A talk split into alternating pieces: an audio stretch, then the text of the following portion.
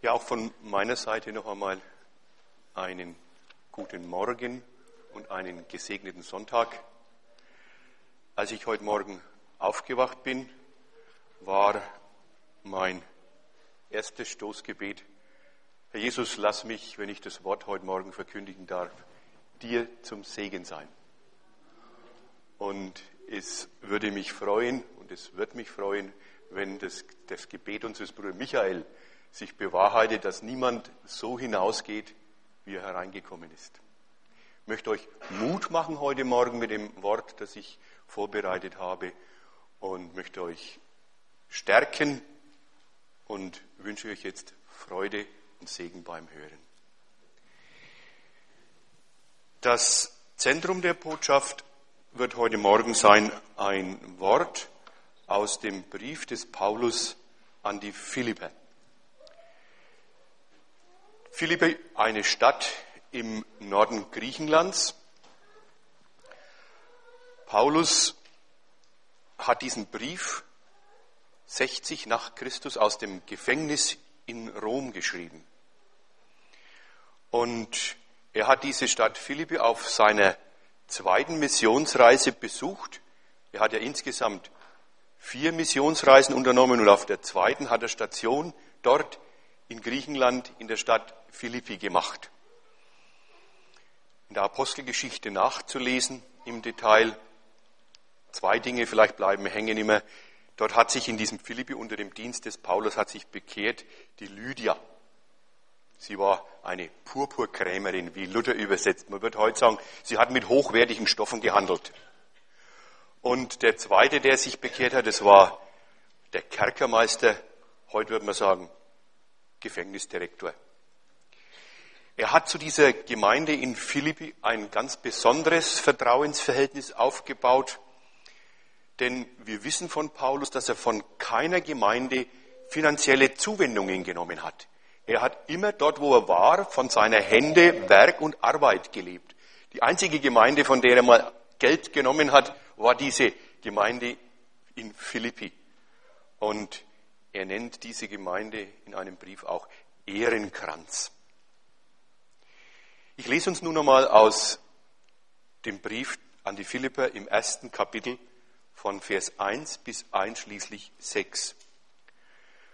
Paulus und Timotheus, Knechte Jesu Christi, allen Heiligen in Christo Jesu zu Philippi samt den Bischöfen und Dienern.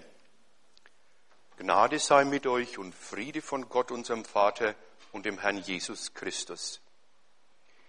Ich danke meinem Gott, so oft ich euer gedenke, welches ich alle Zeit tue in allen meinem Gebet für euch alle und tue das Gebet mit Freuden über eure Gemeinschaft am Evangelium vom ersten Tage an bisher. Und der Vers soll uns jetzt beschäftigen. Und bin desselben in guter Zuversicht, dass der in euch angefangen hat, das gute Werk, der wird's auch vollführen bis an den Tag Jesu Christi. Ich denke, dieser Vers gilt auch heute hier am 13. Februar in Nürnberg. Gilt nicht nur für diese Gemeinde damals in Philippi, sondern gilt für uns hier ganz persönlich. Paulus schreibt, ich bin in guter Zuversicht, so übersetzt Luther. Und er meint, ich bin mir sicher, ich weiß ganz gewiss, es gibt für mich keine Zweifel. Und ich habe in einer anderen Übersetzung nachgelesen, dort übersetzt dieser, ich habe das feste Vertrauen. Ich habe das feste Vertrauen, dass der, der ein gutes Werk in euch angefangen hat, es vollenden wird bis an den Tag Christi Jesu. Es ist nun nicht unbedingt menschliche Art, all das, was wir beginnen, auch zu vollenden. Kinder, wer Kinder hat, kann das bestätigen, denen muss man das mühsam lernen, dass sie etwas beginnen, aber auch vollenden. Ich habe das in der Schule häufig erlebt. Ein Schüler beginnt ein neues Heft, die erste Seite geschrieben wie gestochen. Auf der zweiten Seite wackelt schon. Und dann sind die Einträge nur noch halb und geschmiert und gepatzt und ausgebessert. Es ist menschliche Art, Dinge zu beginnen, aber nicht zu vollenden. Im Werkunterricht ein Werkstück, oh ja, immer gleich, toll, machen wir. Aber dann ist zu vollenden, da hapert's. Nicht so bei Gott. Paulus ist sich ganz sicher, Gott lässt nie eine Arbeit halb liegen. Ich denke, der beste Beweis ist die Schöpfung, die wir mit allen unseren Sinnen wahrnehmen können. Alles perfekt von Anfang bis Ende. Was Gott beginnt, das beendet er.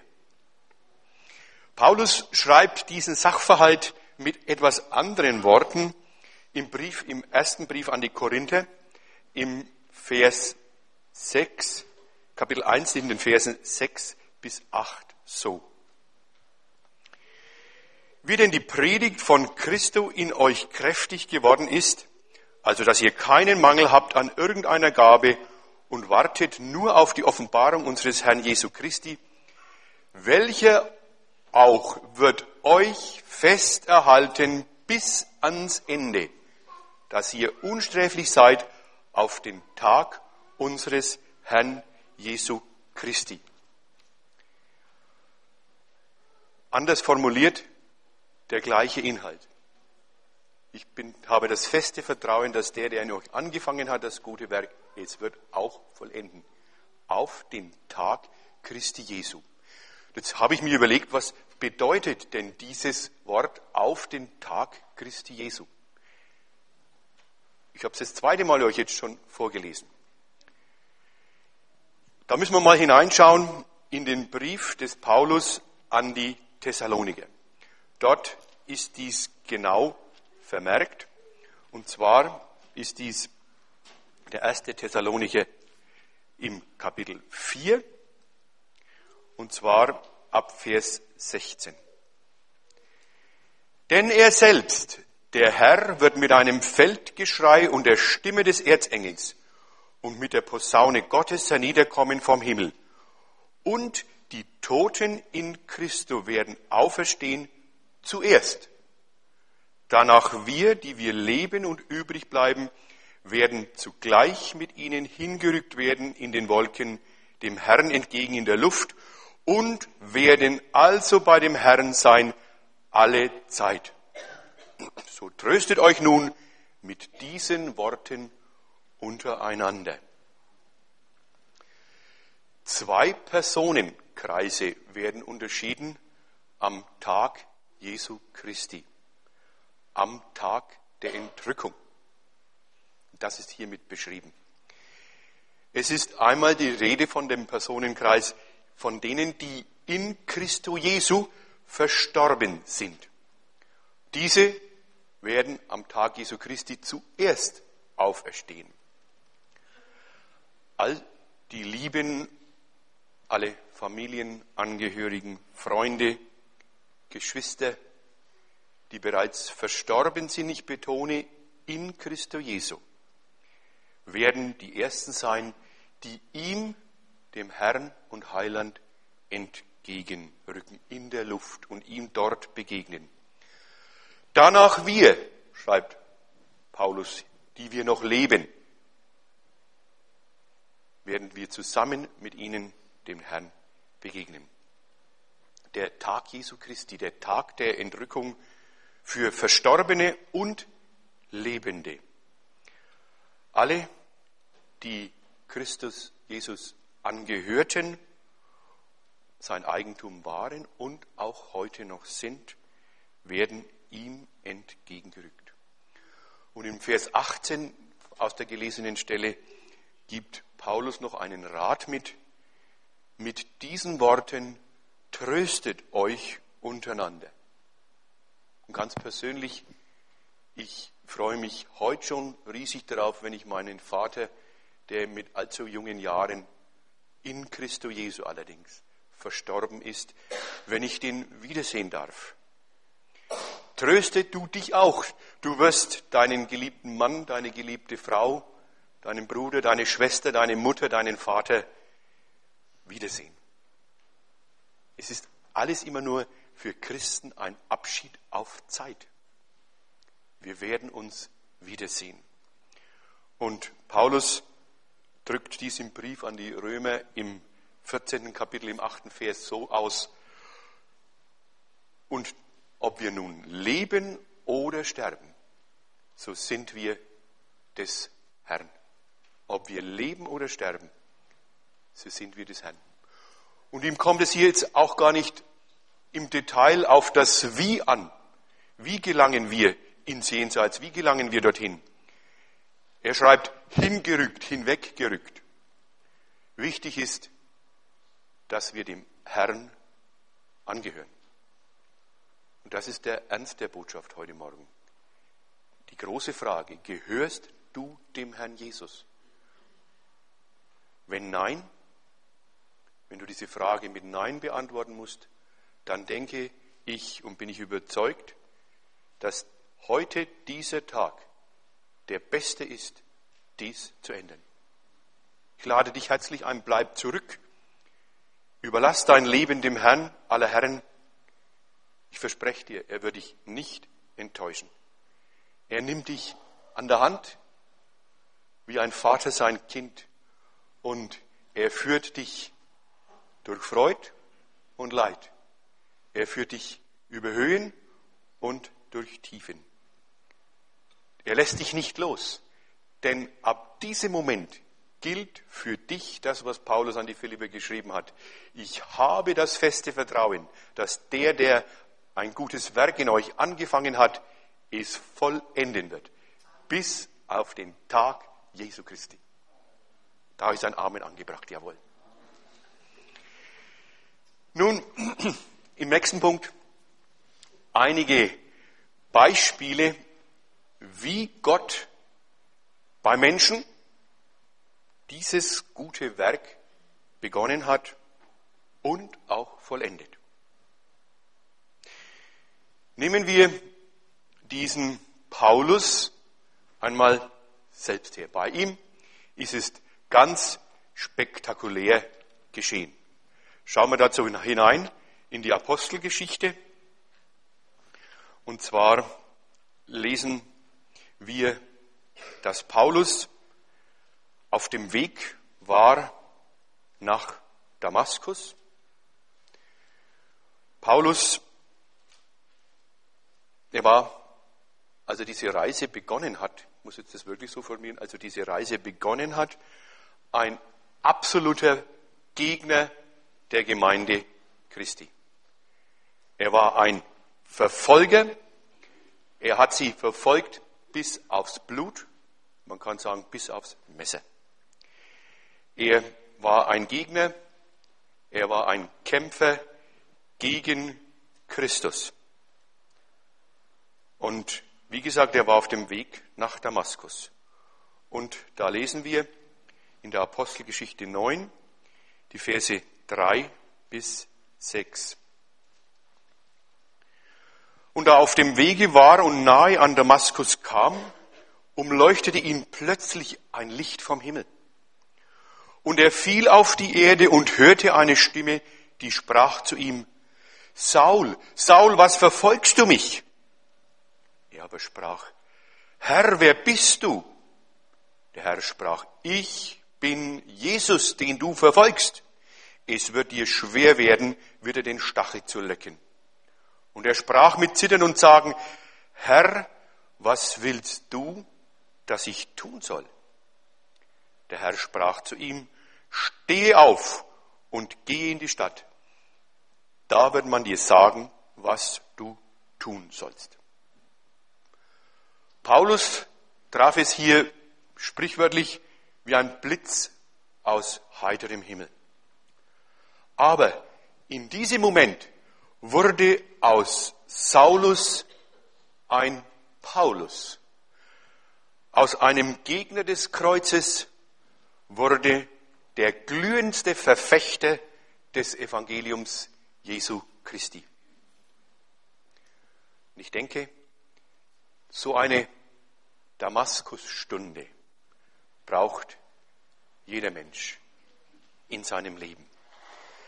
Dass ich bewusst vor ihm niederfalle und frage, Herr, was willst du, dass ich tun soll? Und in dieser Stunde hat Gott sein Werk mit Paulus begonnen und wie die Schrift uns lehrt, er hat es auch mit ihm beendet. Im zweiten Korintherbrief lesen wir, dass dieser Weg manchmal gar nicht so ausgeschaut hat, als ob er zu einem guten Ende kommen würde. Paulus hat dies einmal an die Korinther so geschrieben, ich, Paulus, habe mehr gearbeitet, ich habe mehr Schläge erlitten, ich bin öfter gefangen, oft in Todesnöten gewesen. Von den Juden habe ich fünfmal empfangen, 40 Streiche weniger eins. Ich bin dreimal gestäubt, einmal gesteinigt, dreimal habe ich Schiffbruch erlitten, Tag und Nacht habe ich zugebracht in der Tiefe des Meeres.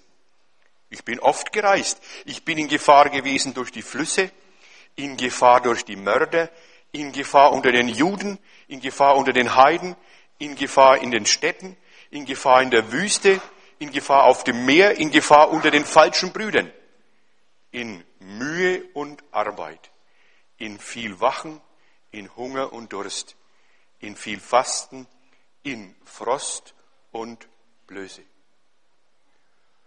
Paulus hat vieles erlebt, aber es hat sich in seinem Leben, obwohl Gefängnis, Verfolgung, Märtyrium, bewahrheitet, dass Gott mit ihm ein gutes Ende gemacht hat.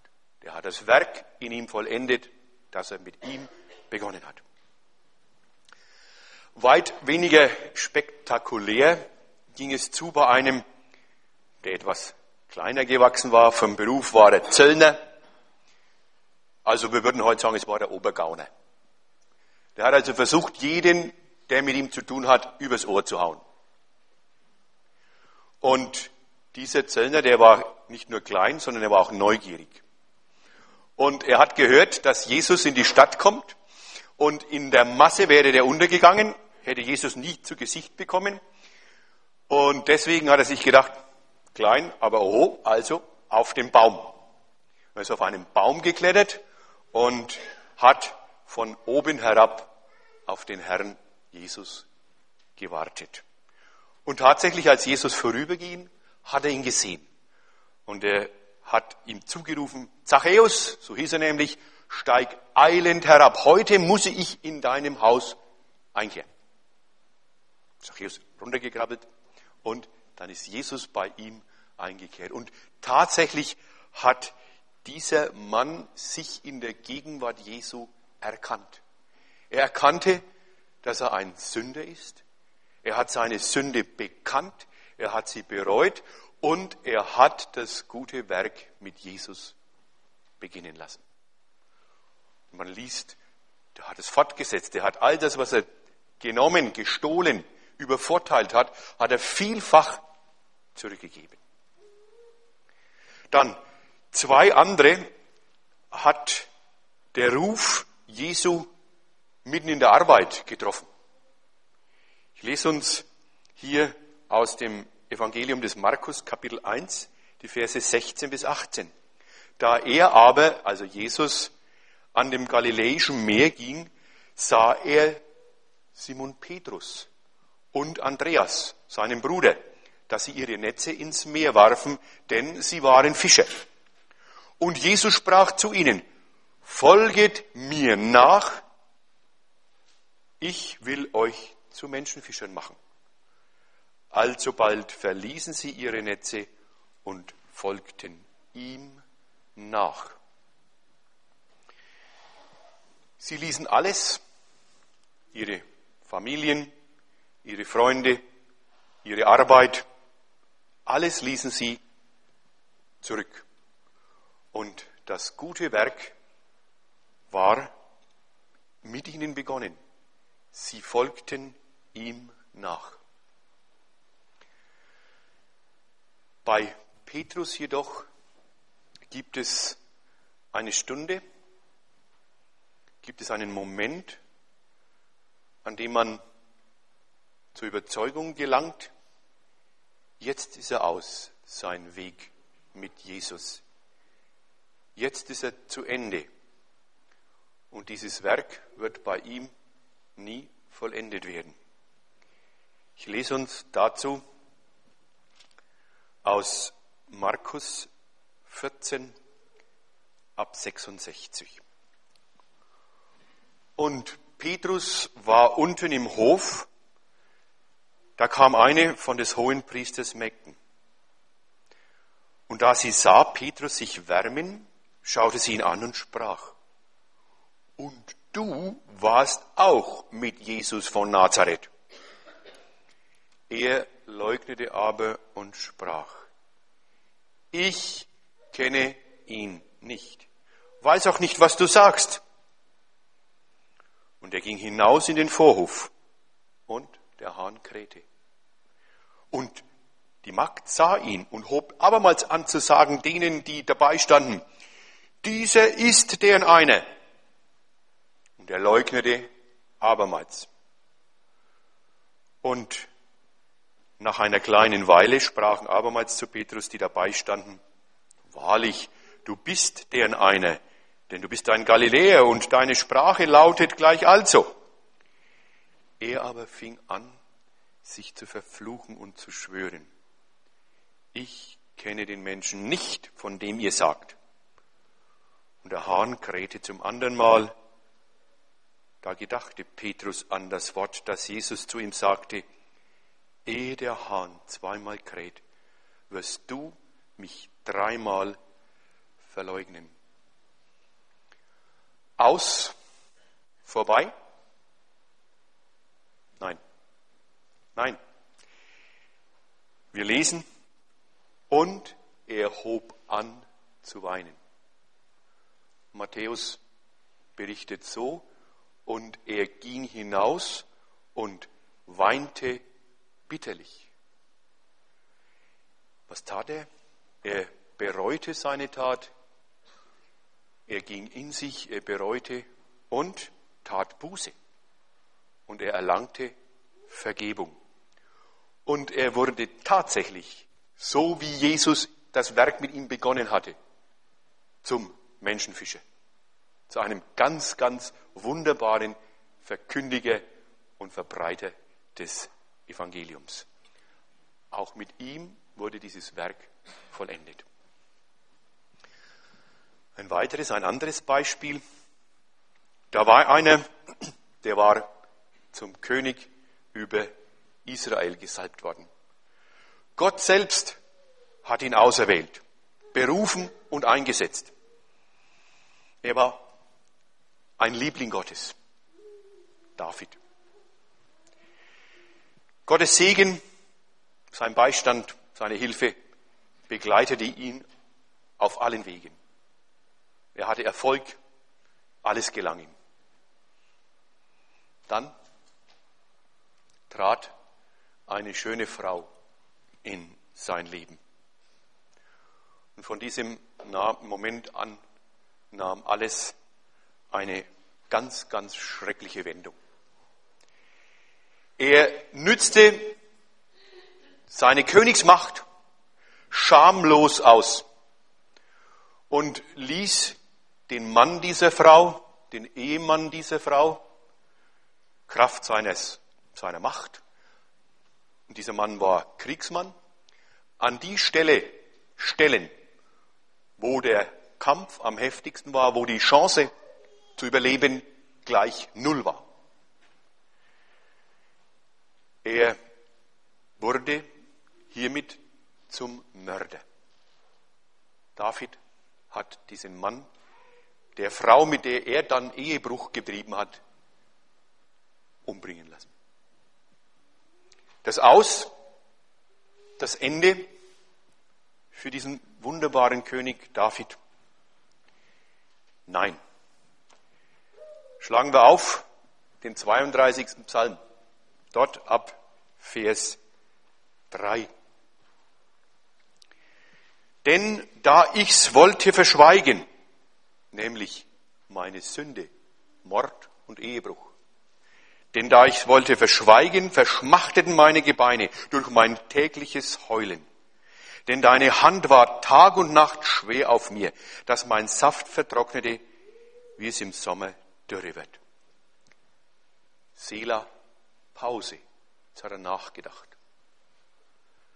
Darum bekannte ich dir meine Sünde und verhehlte meine Missetat nicht. Ich sprach, ich will dem Herrn meine Übertretungen bekennen. Punkt. Da vergabst du mir die Missetat meiner Sünde. Obwohl von Gott geliebt, war er Mensch, lebte sein Fleisch und Blut aus, fiel in Schwachheit, fiel dieser Schwachheit zum Opfer und fiel. Er fiel tief, aber er blieb nicht liegen. Er bekannte, genau wie Petrus auch, er bekannte seine Sünde, tat Buße und es wurde ihm vergeben. Das Werk mit David wurde vollendet weil Gott es nämlich mit ihm angefangen hatte. Ein letztes Bild, es ist eigentlich auch mehr als ein Beispiel. Gott schuf Himmel und Erde, Licht und Finsternis, Wasser und festes Land, Sonne, Mond, Sterne, Pflanzen und Tiere und zum Schluss den Menschen. Und wir lesen sein Urteil, alles war gut. Das Werk war angefangen. Und dann dies. Ich lese aus 1. Mose Kapitel 2, 15 und 16. 15 bis 17. Und Gott, der Herr, nahm den Menschen und setzte ihn in den Garten Eden, dass er ihn baute und bewahrte. Und Gott, der Herr, gebot dem Menschen und sprach, du sollst essen von allerlei Bäumen im Garten, aber von dem Baum der Erkenntnis des Guten und des Bösen sollst du nicht essen. Denn welches Tages du davon isst, wirst du des Todes sterben. Und dann weiter im Kapitel 3, den Vers 6 und Vers 24. Und das Weib, Eva, schaute an, dass von dem Baum gut zu essen wäre und dass es lieblich anzusehen und ein lustiger Baum wäre, weil er klug machte. Und sie nahm von der Frucht und aß und gab ihrem Mann auch davon und er aß. Und da trieb Gott Adam aus und lagerte vor dem Garten Eden die Cherubim mit dem bloßen behauenen Schwert, zu bewahren den Weg zu dem Baum des Lebens. Vorbei, aus, ausgesperrt, die beiden.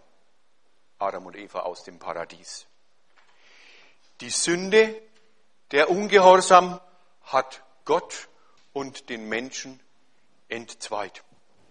Gott und der Mensch, ehemals Freunde, kannten keine Gemeinschaft mehr miteinander haben. Der Anfang war gut. Sollte das das Ende sein? Und eben dieser Mose, der von der Trennung Gott und Mensch in seinem ersten Buch schreibt, hat im fünften Buch eine Version. Und diese Version wollen wir mal lesen. Sie steht geschrieben, fünfte Buch Mose 32, Vers 4. Er ist der Fels, Jesus. Seine Werke sind unsträflich, denn alles, was er tut, das ist recht. Treu ist Gott und kein Böses an ihm. Gerecht und fromm ist er. Und diese Vision von dem gerechten und frommen Gott zieht sich wie ein roter Faden durch das gesamte Alte Testament und hat sich vor circa 2000 Jahren tatsächlich erfüllt. Johannes schreibt von diesem Fels, wie Mose ihn nennt, das Wort wurde Fleisch und wohnte unter uns. Der Fels wurde Fleisch, er wohnte unter uns. Aber er wohnte nicht nur unter uns, sondern er handelte auch. Er handelte ganz bewusst und vorsätzlich. Und wie er handelte, möchte ich uns aus Markus 15 so lesen. Die Kriegsknechte aber führten ihn hinein in das Richthaus und riefen zusammen die ganze Schar und zogen ihm einen Purpur an und flochten eine dornene Krone und setzten sie ihm auf und fingen an, ihn zu grüßen. Gegrüßet seist du der Juden König und schlugen ihm das Haupt mit dem Rohr und verspeiten ihn und fielen auf die Knie und beteten ihn an. Und da sie ihn verspottet hatten, zogen sie ihm den Purpur aus und zogen ihm seine eigenen Kleider an und führten ihn aus, dass sie ihn kreuzigten. Und da sie ihn gekreuzigt hatten, teilten sie seine Kleider und warfen das Los darum, wer etwas bekäme. Und es war um die dritte Stunde, dass sie ihn kreuzigten. Da ward die Schrift erfüllet, die da sagt, er ist unter die Übeltäter gerechnet. Und die vorübergingen, lästerten ihn. Desgleichen die hohen Priester verspotteten untereinander samt den Schriftgelehrten und sprachen, er hat anderen geholfen und kann sich selber nicht helfen. Da lief einer und füllte einen Schwamm mit Essig und streckte ihn auf ein Rohr und drängte ihn und sprach, Halt, lass sehen, ob Elia komme und ihn herabnehme. Aber Jesus schrie laut und verschied. Und der Vorhang im Tempel zerriss in zwei Stücke von oben an bis unten. so wie Gott den Menschen infolge der Sünde aus dem Paradies jagte, so öffnet er ihm, so öffnet er ihm durch das Leiden und Sterben seines Sohnes in diesem Moment den Zugang ins Heiligste. Jesus hat die Feindschaft beendet, die damals im Paradies entstanden war. Der Vorhang ist zerrissen im Tempel. Von oben nach unten. Das heißt, Gott hat gehandelt. Von oben nach unten. Gott hat den Vorhang, der den Menschen und Gott getrennt hat, zerrissen. Das gute Werk, das im Paradies begonnen worden war, fand durch Jesus Christus auf Golgatha sein gutes Ende. Gott ist tatsächlich das A und das O, der Anfang und das Ende, der gute Anfang und das gute Ende. Das gilt für alle Menschen, die ihn im Glauben angenommen haben oder ihn annehmen. Es ist ein Geschenk. Und das Wichtigste an einem Geschenk ist, dass man es annimmt. Denn wenn man es nicht annimmt, gehört es einem auch nicht. Annehmen. Dieses gute Werk in dir. Dies gilt sicherlich auch für sein Volk Israel. Johannes sagt, er kam in sein Eigentum, er kam in sein Eigentum und die Seinen nahmen ihn nicht auf. Die Seine nahmen ihn nicht auf. Aber auch mit ihnen wird es geschehen, dass das Werk, das er mit ihnen begonnen hat, vollendet wird. Jesaja hat dies 800 Jahre vor Christi Geburt, circa 800 Jahre vor Christi Geburt, im 54. Kapitel so niedergeschrieben. Fürchte dich nicht. Und er meint hier Israel. Fürchte dich nicht, denn du sollst nicht zu Schanden werden. Denn der dich gemacht hat, ist dein Mann. Der Herr Zebaoth heißt sein Name. Und dein Erlöser, der Heilige in Israel, der aller Welt Gott genannt wird. Denn der Herr hat dich zu sich gerufen, wie ein verlassenes und von Herzen betrübtes Weib. Und wie ein junges Weib, das verstoßen ist, spricht dein Gott. Ich habe dich einen kleinen Augenblick verlassen. 2000 Jahre. Einen kleinen Augenblick verlassen. Aber mit großer Barmherzigkeit will ich dich sammeln. Und dieses Sammeln geschieht vor unseren Augen seit 1948. Da hat er begonnen, dieses Volk, das zerstreut war über den ganzen Globus, zu sammeln. Er hat sein Wort eingelöst. Ich habe mein Angesicht im Augenblick des Zorns ein wenig von dir verborgen, aber mit ewiger Gnade will ich mich dein erbarmen, spricht der Herr deiner Löse. Denn es sollen wohl Berge weichen und Hügel hinfallen, aber meine Gnade soll nicht von dir weichen und der Bund meines Friedens soll nicht hinfallen, spricht der Herr dein Erbarmer. Also er ist nicht nur sein Erlöser, sondern er ist auch sein Erbarmer, der sich seines Volkes erbarmt. Auch für sein Volk gilt in Ewigkeit. Ich habe das feste Vertrauen, dass der, der ein gutes Werk in euch angefangen hat, es vollenden wird bis auf den Tag Jesu Christi. Ein Schlussgedanke. Der gleiche Geist, nämlich der Heilige Geist, der Paulus inspirierte, Geist inspiriert hat, an die Philippe, wie wir es gelesen haben, diese Worte zu schreiben, war im Sinne der Trinität, Gott Vater, Sohn und Heiliger Geist, auch in und durch Christus wirksam, als er leibhaftig über diese Erde ging, als er wirkte und lehrte. Deswegen sind die Aussagen des Paulus autorisiert durch den Heiligen Geist, der durch ihn wirkte. Und zwar völlig identisch und deckungsgleich mit dem, was Jesus sagte und lehrte. Und Jesus hat und die drei Herrenworte werde ich euch noch lesen. Jesus hat genau das Gleiche gesagt wie Paulus in Philippa 1.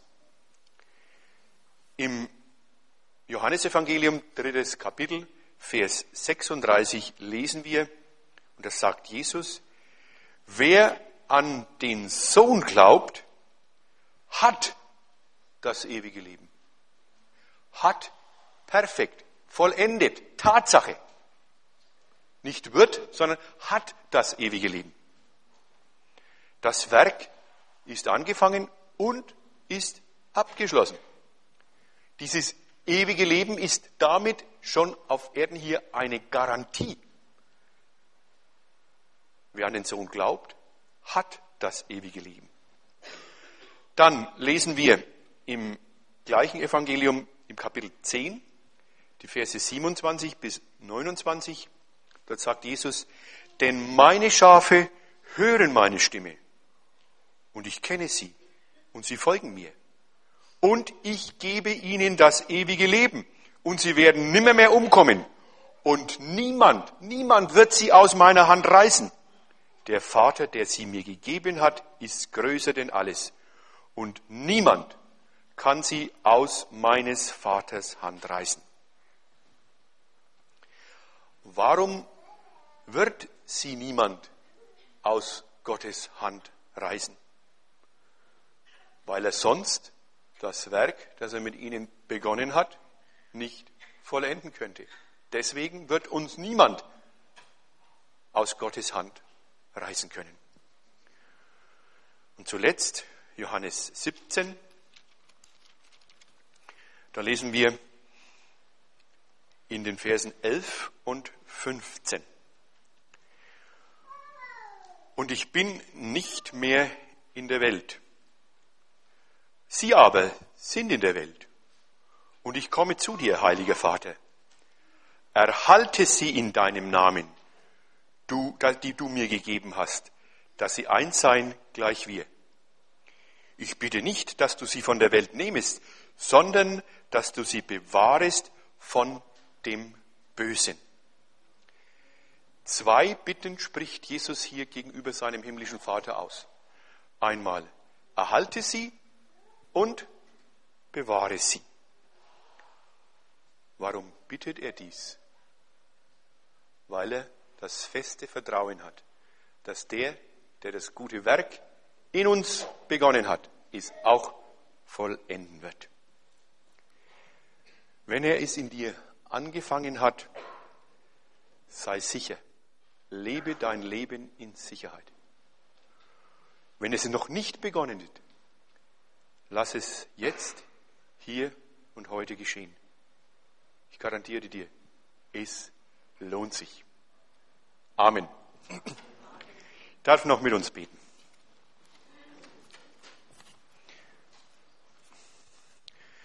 Herr Jesus, ich möchte dir herzlich danken, dass wir immer mit deiner Gegenwart rechnen dürfen, dass wir wissen dürfen, in Freude und Leid, in guten und in bösen Tagen, bist du bei uns.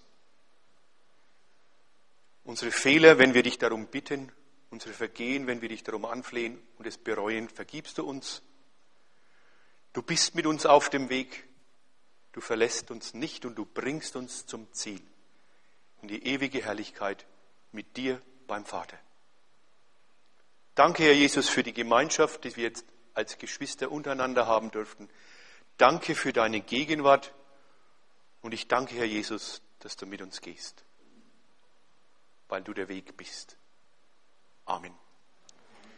Ich wünsche euch allen noch einen gesegneten und frohen Sonntag.